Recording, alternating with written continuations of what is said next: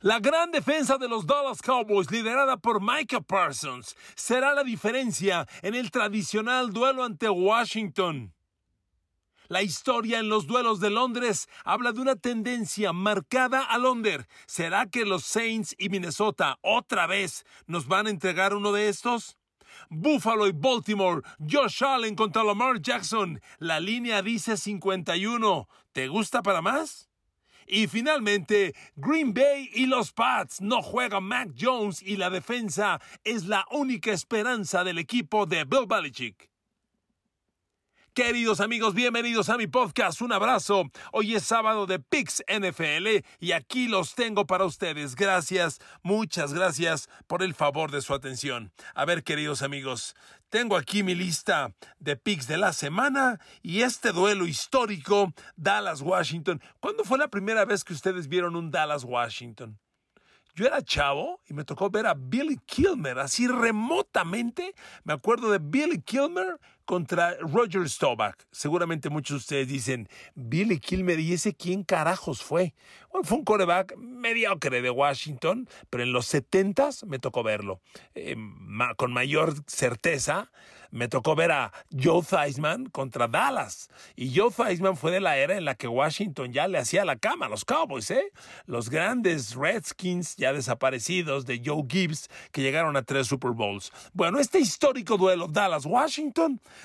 tiene el próximo domingo su primer capítulo. Y según la línea que presentan los genios de Las Vegas, el, partido está así. Dallas tiene la casa, está menos tres y medio, con un over-under de 41 puntos. A ver, amigos, la enorme diferencia en este partido es la, el front seven, la línea frontal defensiva de los Cowboys contra la pésima línea ofensiva que trae Washington. A ver, un poquito de contexto. La semana pasada, Washington fue vapuleado por Filadelfia. Y digo vapuleado porque el juego iba 24-0 en el segundo cuarto.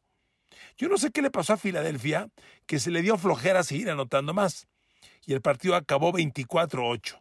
Pero la defensa de Filadelfia hizo pedazos a Washington. Ahí le va un dato. El front seven de Filadelfia tuvo nueve capturas de coreback sobre Carson Wentz de Washington el domingo pasado. Yo le pregunto, ¿qué es lo que mejor está jugando de Dallas en este momento? El front seven. Su línea frontal defensiva. Dallas pasa por un gran momento, honestamente. Gran comienzo de temporada de, Marcus Lawrence. Doran Samstrom. Doran Samstrom. Recuérdelo bien. Tremendo inicio. Los tackles Quinton Bohana y Osa Odigizua, buena pareja con la rotación que le están dando a Neville Gallimore y a Thurston Hill. Y luego el fenómeno, Micah Parsons, espectacular. Amigos, el front seven de Dallas es su enorme fortaleza. Después de tres partidos, esta línea frontal de los Dallas Cowboys tiene nueve capturas de coreback y 38 presiones a los corebacks. Recuerde, por favor, que en la presión a un coreback no solo valen las capturas, valen los golpes, los apresuramientos y las capturas, y sumando las tres categorías, llegas a las presiones totales. Micah Parsons Parsons tiene 11 presiones a los corebacks. No, perdón, ya me estoy quedando ceguetas, ceguetón. Son 19 presiones a los corebacks las que suma Micah Parsons. Cuatro capturas, seis golpes, nueve apresuramientos. Es una cifra bárbara. A ver, amigos, llevamos tres partidos. Y este cuate tiene 19 presiones. Aguas, ¿eh? El comienzo de temporada de Micah Parsons ante la lesión de TJ Watt, el comienzo de Micah Parsons apunta para que compita seriamente por el Defensive Player of the Year, defensivo del año. Pero es que el complemento es lo, lo que hace atractivo a Dallas. Si Micah Parsons tiene 19 presiones, de Marcus Lawrence trae 7.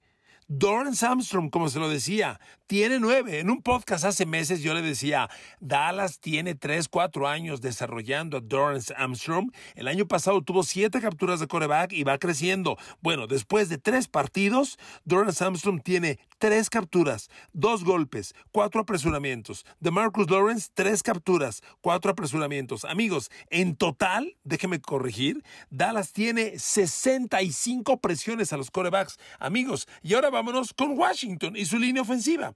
La línea ofensiva de Washington ha permitido 45 presiones a su coreback. Déjeme darle nomás un dato. A ver, por si no lo sabe, la línea ofensiva de los, de, decir de los Redskins, de Washington, de los Commanders, de los Commanders, tiene a Charles Lino como tackle izquierdo y a Sam Cosmi como tackle derecho. Bueno, este par compite para la peor pareja de tackles del momento. Charles Lino ha permitido ya tres capturas y cinco apresuramientos para ocho presiones totales. Y Sam Cosmi, el tackle del otro lado, ha permitido cuatro capturas. A ver amigos, Sam Cosmi, el tackle derecho, por ese lado suele atacar Micah Parsons. ¿Qué cree que va a pasar el domingo? ¡Puta! Van a hacer pedazos a Carson Wentz. Si Filadelfia tuvo nueve capturas la semana pasada, los Cowboys se van a apuntar un número similar. Y es que mire, en, el, en este momento, la defensa de Dallas es el rostro del equipo, obviamente. Eh, reconociendo que Cooper Rush está haciendo un gran relevo y que va invicto, la defensa de Dallas es la cara. Dallas tiene la octava defensa que menos puntos ha permitido. En tres partidos ha permitido un promedio de 17 puntos por juego. Ha permitido 82 puntos en total. ¿Sabe cuántos puntos ha permitido en total la defensa de Washington al momento? 82 puntos. 82. Cerca de 30 puntos por juego. Peores de peor defensa que Washington, solamente Chargers, que ha permitido 84, Arizona 87 y Detroit 93. Washington tiene la cuarta peor defensa de la liga. Eh, amigos, el arranque de Washington es fatal. Dallas tiene la casa. Honestamente, me encanta la línea. Se lo digo con, sinceridad, me sorprende. Se me hacen muy pocos puntos. Poner a Dallas menos tres y medio. Yo este juego lo pongo cinco y medio, seis. Se lo digo neta. Yo no, yo, yo le echo muchas ganas a mis picks. No he tenido un buen comienzo de temporada, lo reconozco, me apena. Pero le voy a ser sincero, cada que yo le aviento un pick, lo estudié, lo evalué y es mi decisión. Yo no tengo que un pick súper favorito ni nada, pero hay veces que si tienes un pick que te gusta más. Este de Dallas me encanta, se los digo de verdad. Siento que está muy ganable y yo tomaría Dallas menos tres y medio. Al over-under no le hago mucho caso porque como viene Washington, no me sorprendería que otra vez no metan ni las manos. A ver amigos, revisemos lo que ha hecho Washington al momento. Le ganó a Jacksonville en la primera semana 1, 28-22, pero ha perdido los dos seguidos. Fue a Detroit y le metieron 36-27 recibió a Filadelfia e Eagles le pasó la semana pasada 24-8. O sea, la ofensiva de Washington no, no, no, ha sido para nada consistente. Yo por eso el over-under no, no le toco. Amigos, me encanta Dallas. Se los digo neta, me encanta Dallas y es el primer pick que les entrego. Segundo pick y que va a ser muy temprano el domingo es el juego en Londres. Minnesota, Nueva Orleans. Repito, es en Londres, aquí no hay casa. Minnesota está menos 3, over-under 41 puntos. A ver amigos, ¿por qué me gusta este juego? Recuerde que la serie internacional se reanuda este año después de los años COVID, que gracias a Dios creo que ya podemos decir que los hemos superado, pero nos quitó, entre otras cosas, entre las muchas cosas muy valiosas que, el COVID nos quitó, también nos quitó los juegos de la NFL fuera de Estados Unidos. Y los juegos en Londres no se realizan desde el 2019. ¿Por qué le digo esto? Ahí le van los cuatro resultados de la NFL en Londres. Hubo cuatro juegos en el 2019. Ahí le van los resultados. 26-3, under. 24-10, under. 37-26, over. 21-24, under. De los cuatro del 2019, tres unders. Ahí le van los del 2018. 24-18, under. 20-19, under. 27 a 3, under.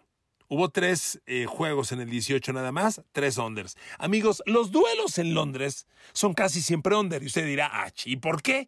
Amigos, es muy difícil que un equipo que viaja desde Estados Unidos a Londres se aclimate en tan pocos días. Lo, dependiendo de dónde viajes a Estados Unidos, obviamente. Aquí son Minnesota y Nueva Orleans, equipos que están, digamos que Nueva Orleans en la costa este y Minnesota eh, cerquita de la costa este. Aún así son vuelos de 8 o 9 horas. En el deporte de alto rendimiento se dice que cuando un atleta compite en un cambio de uso horario, necesita un día de aclimatación por cada hora de diferencia. Para que la NFL se aclimate a Londres, necesita una semana y nunca vuelan con una semana. Llegaron el viernes. Entonces, nunca están aclimatados. Es muy difícil que ellos rindan en su máxima expresión y por eso los juegos tienen una marcada tendencia al under. Ese es el primer punto. Segundo, Minnesota, ¿lo sacas de su estadio? Y son como el niño que la mamá lo deja en la calle sin que conozca la dirección, le da miedo. Minnesota, fuera de su estadio, es un equipo muy frágil. Tercero, Nueva Orleans no juega James Winston. Claro, James Winston tampoco es Tom Brady, ¿verdad? Pero James Winston es el coreback con el que llevan dos temporadas como titular, es con el que abrieron este año, no va a jugar, tampoco juega Michael Thomas, tampoco juega Jarvis Landry, que son los dos receptores titulares, y tampoco juega Alvin Kamara. Nueva Orleans tiene una gran defensa, eso sí, y Minnesota la suya. Este va a ser un duelo defensivo. Por eso, por todas estas razones ya esgrimidas, yo pronostico el under de 41 puntos y medio para este duelo entre los Vikings y Nueva Orleans a realizarse en Londres. Al momento, en los tres partidos que llevamos, Nueva Orleans ha arrancado, empezó con un 27-26 ganando el Atlanta, que fue over, pero las dos semanas siguientes fueron contra Tampa 20-10 under, contra Nueva Orleans, contra Carolina la semana pasada 22-14 under. Minnesota, como le digo, juega en casa y es un espectáculo. A Green Bay le ganó 23-17 en casa y la semana pasada a Detroit le ganó 28-24 en casa. Pero sacas a Minnesota de su casa, fueron a Filadelfia y perdieron 24-7 under. Amigos, hay muchas coincidencias. Este juego es un under. ¿Ok? Es el segundo pick que les tengo para esta semana. Ahí está mi sugerencia. Vámonos al under. Tercer pick de la semana. A ver, queridos amigos, probablemente el juego de la semana sea Baltimore visitando, Buffalo visitando Baltimore. Un juego el domingo al mediodía. ¡Qué partido! Josh Allen contra Lamar Jackson. Según los genios de Las Vegas, Buffalo es el visitante y da puntos. Buffalo está a menos 3 y el over-under está en 51 puntos. Amigos, este juego, en mi opinión, debe ser un super over. A ver, vámonos a las razones de esto.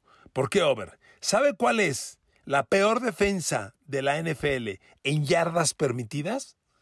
Baltimore. En tres partidos les han metido un promedio, bueno, en tres partidos ya les metieron 1060 yardas totales a la defensa de los, de los Ravens. Eso en promedio da 458 yardas por partido. Perdóneme, 1060 son las yardas por aire. Hay que meterle las 314 por carrera. Eh, los Ravens permiten 458 yardas promedio por partido. Son la peor defensiva total en yardas permitidas y la peor defensiva en yardas por pase. Y vas contra Josh Allen, que es el único coreback que ha superado las mil yardas por pase en tres partidos. ¿Qué, ¿Qué va a pasar cuando enfrentes a la peor defensiva contra el pase, contra la mejor ofensiva contra el pase? ¿Qué va a pasar? Josh Allen se va a aventar un festín espectacular. Además, yo le pido otra cosa. Buffalo la semana pasada estadísticamente dominó y debió ganarle a Miami. Buffalo hizo más de 500 yardas totales, Miami 250. Buffalo hizo más de 30 primeros y 10, Miami 15 y Miami ganó el partido. ¿Sabe cómo van a venir los Bills para este juego, que son favoritos al Super, para llegar al Super Bowl y que tienen un gran equipo? Buffalo sabe que no puede perder dos partidos seguidos y va a explotar en grande. En grandísimo, es mi razonamiento. Amigos, Baltimore al momento, la defensa, como le digo, es la peor contra el pase. Bueno, esa defensa de Ravens ya se comió siete pases de touchdown en tres partidos. Más de dos por juego, sí señor ya al momento. Oiga, es mucho. Carl Hamilton, el safety novato, ya tiene dos pases de touchdown permitidos. Y, y Damaron Williams, el corner slot, ya tiene dos pases de touchdown permitidos. Y llevamos apenas tres partidos. Amigos, Baltimore, por el otro lado, va a vivir o morir por el ataque. O sea, Baltimore tiene un ataque muy interesante, no podemos negarlo. Bueno, si su defensa ha permitido siete pases de touchdown, ahí le voy. Lamar Jackson es el líder de la liga en pases de touchdown. Tiene 10.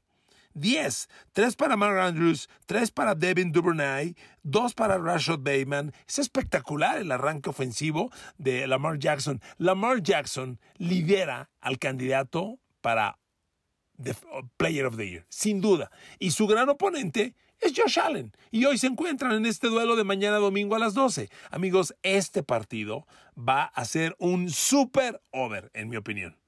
Aquí yo, le, yo le entrego mis argumentos. Nunca le aviento, me late, me gusta, es que creo, no, ni más, que creo nada. Yo analizo y ah, soy de carne y hueso.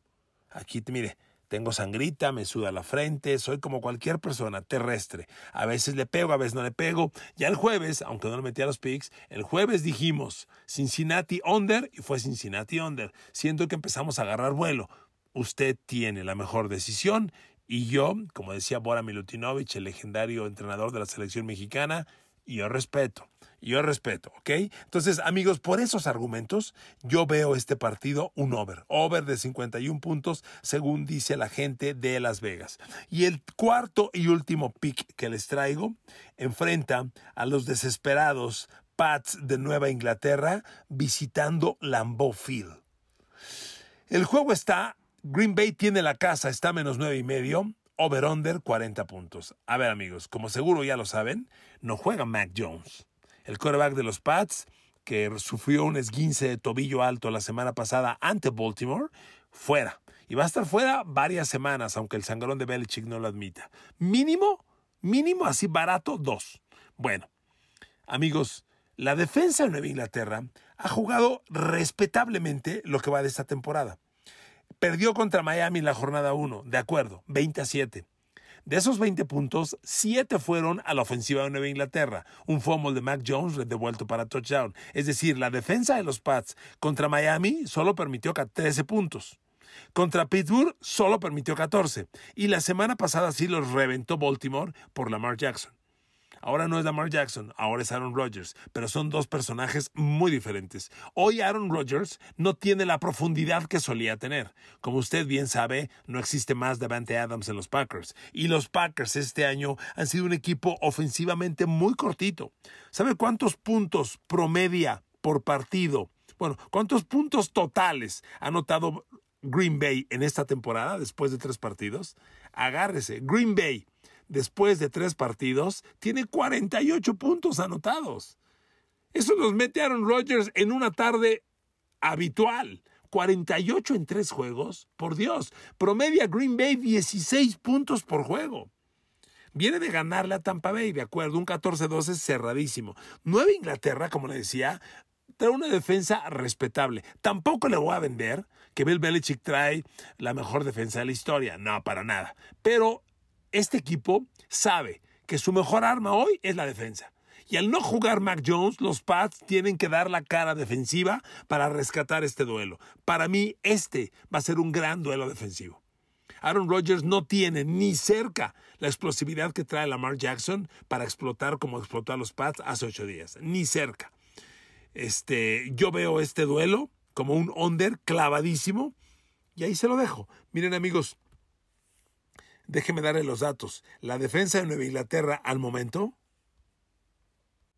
tiene en Jonathan Jones, el corner, a uno de los cinco mejor corners al momento en la NFL en yardas permitidas. Y ese Jonathan Jones es, quien va a tomar a, Josh Dobbs, el receptor de, Aaron Rodgers, que es con el que está haciendo mayor daño, mayor... Eh, perdón, Romeo Dobbs es el receptor que más daño está haciendo Green Bay. Y ojo, Tampoco Remote Dobbs es la nueva versión de Davante Adams, pero es con quien más daño está haciendo Aaron Rodgers. Lo va a tomar Jonathan Jones. No le quiero decir que Jonathan Jones lo va a blanquear, pero créame que lo va a disminuir. Es un corner que está haciendo las cosas muy bien. Yo no le veo caminos para que Green Bay pueda avanzar mucho. Los dos equipos, Pats y Packers, son buenos corredores. Yo veo una dosis extensa de, de AJ Dillon por un lado, bueno, AJ Dillon y Aaron Jones, que son la gran combinación, y del otro lado Damien Harris y Ramondre Stevenson, corredores de los Pats. Nueva Inglaterra y Green Bay van a salir a correr el balón